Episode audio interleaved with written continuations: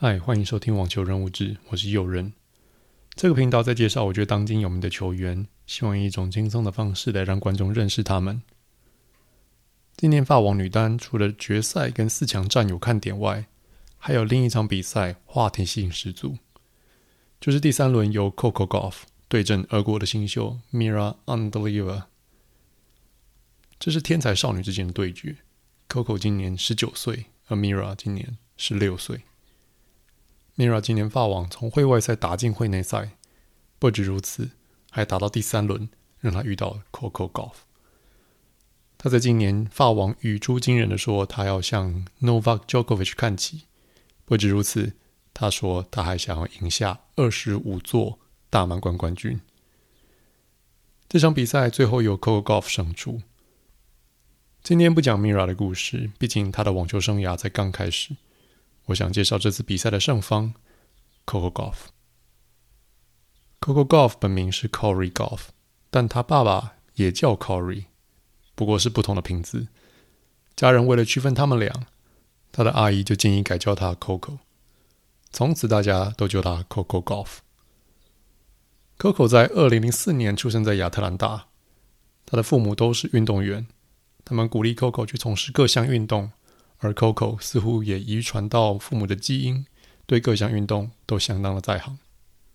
当 Coco 看到 Serena Williams 拿下二零零九年澳网冠军的时候，他开始对网球感到兴趣。他后来也提到这段回忆：“我从小看着他的影片长大，网球长时间被视为白人的运动，但我看到一个跟我长得很像的人统治着这项运动。”这让我相信我也可以做到。Coco 六岁开始学网球，而他爸爸也学着 Williams 姐妹的爸爸一样，当起了他的教练。即便他爸爸没什么网球经验，但他爸爸就说：“如果 Williams 姐妹的爸爸可以，那我也可以。”不久后，Coco 的爸爸发现 Coco 可以在场上专注十五到二十分钟，这让 Coco 的父母决定。要让 Coco 得到更好的网球训练。在 Coco 十岁的时候，他们找到了 Batli Mahatoglu，也就是 Serena 的教练，并在他的学院开始学习。Batley 第一次见到 Coco 之后就相当的惊艳。他说：“Coco 有着坚决战斗的特质。当他看着你，并且说他的目标是拿到世界第一，他的表情就足以让你相信这会发生。” ”Batley 帮他处理赞助的事宜，让他金钱上不会有任何的顾虑。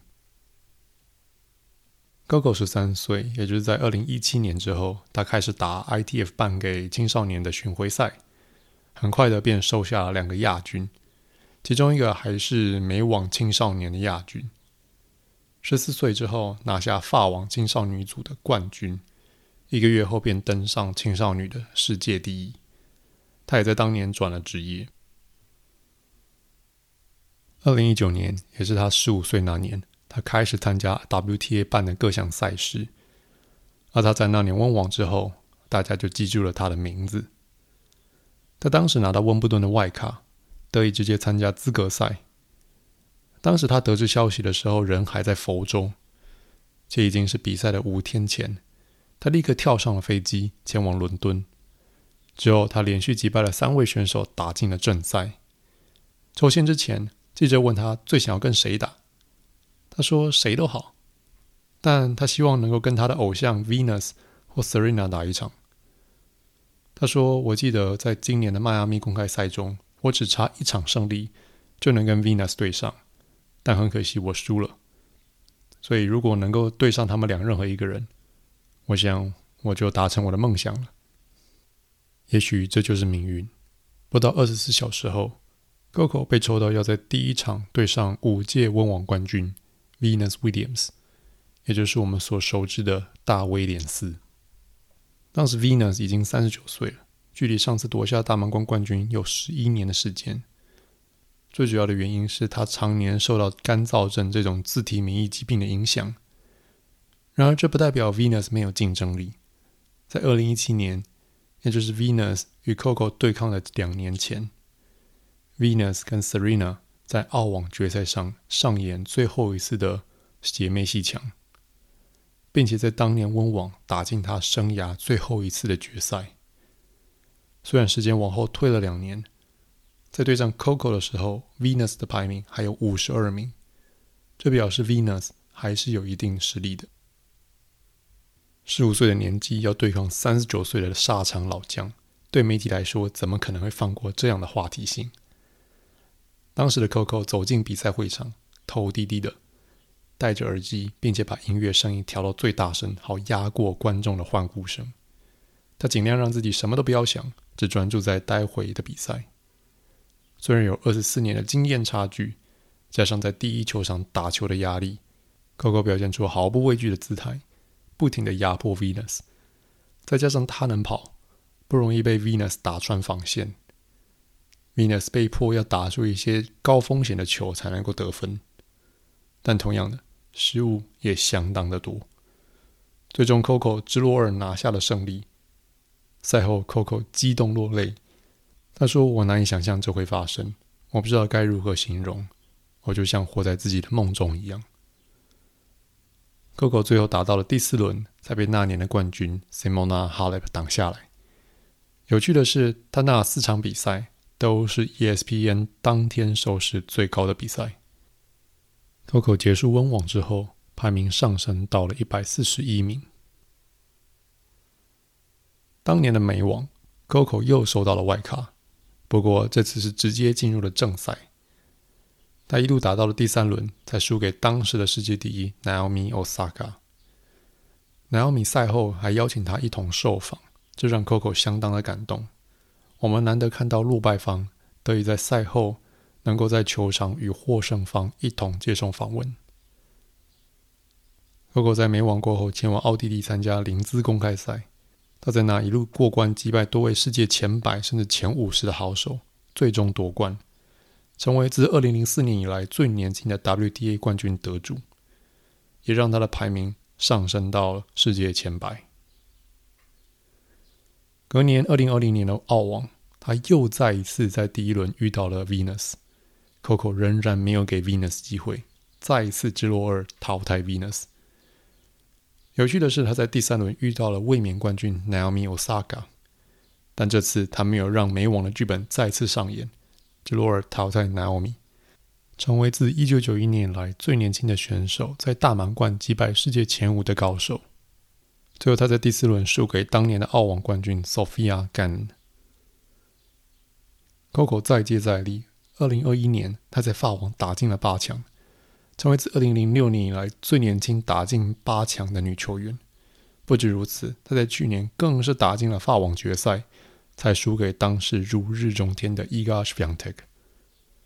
他除了在法网有好成绩之外，她在去年的美网也打进了八强，这让她的排名在该年升上了世界前十名。Coco 不止单打厉害，双打的排名更曾经达到世界第一的高度。青少女时期到转职业的初期，他一直跟着 Cady McNally 组双打，打出不错的成绩。最好的成绩是在二零二一年拿下美网的亚军，直到去年，他开始转向跟美国另一位世界前十的好手 Jessica Pegula 组双打，这一组就让他赢下了 WTA 一千分级的卡达公开赛冠军，并在法网拿到了亚军，且在另一个 WTA 一千分级的加拿大公开赛上又夺冠。这些好成绩把 Coco 推上了世界女双球后。Coco 最大的武器是他的发球。他在去年美网曾发出每小时一百二十八英里的球速，换算成公制的话，超过每小时两百公里。这个速度仅次于 Venus 在二零零七年创下每小时一百二十九英里的纪录。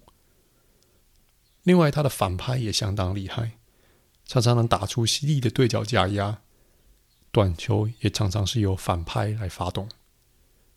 不过他的正拍就相对没有反拍这么稳定，这也造成他许多不必要的失误。不过 Coco 的防守能力相当的好，他愿意去追求，且他的跑动能力相当好，这让对手很难打穿他的防线，最终要被迫打出高风险的球，而因此造成失误送分。Coco 出生的年代算是美国女网一个转型的年代。她看着威廉斯姐妹长大，也在大满贯击败过 Venus，达成了世代交替。她曾被问说怎么看待伊 ga，她轻松的回答：“她就是另一个网球选手。”我这么说不是要淡化他目前为止的成就，他毕竟击败我很多次，但把他当成神一样供奉就是个错误。没有人会把他当成是一个不可能击败的目标。Coco 还年轻，虽然他没有拿下任何一座大满贯冠军，但他还是一个不容小觑的选手，随时准备冲击现在的排行榜。希望大家还喜欢这次的分享，我们下周继续。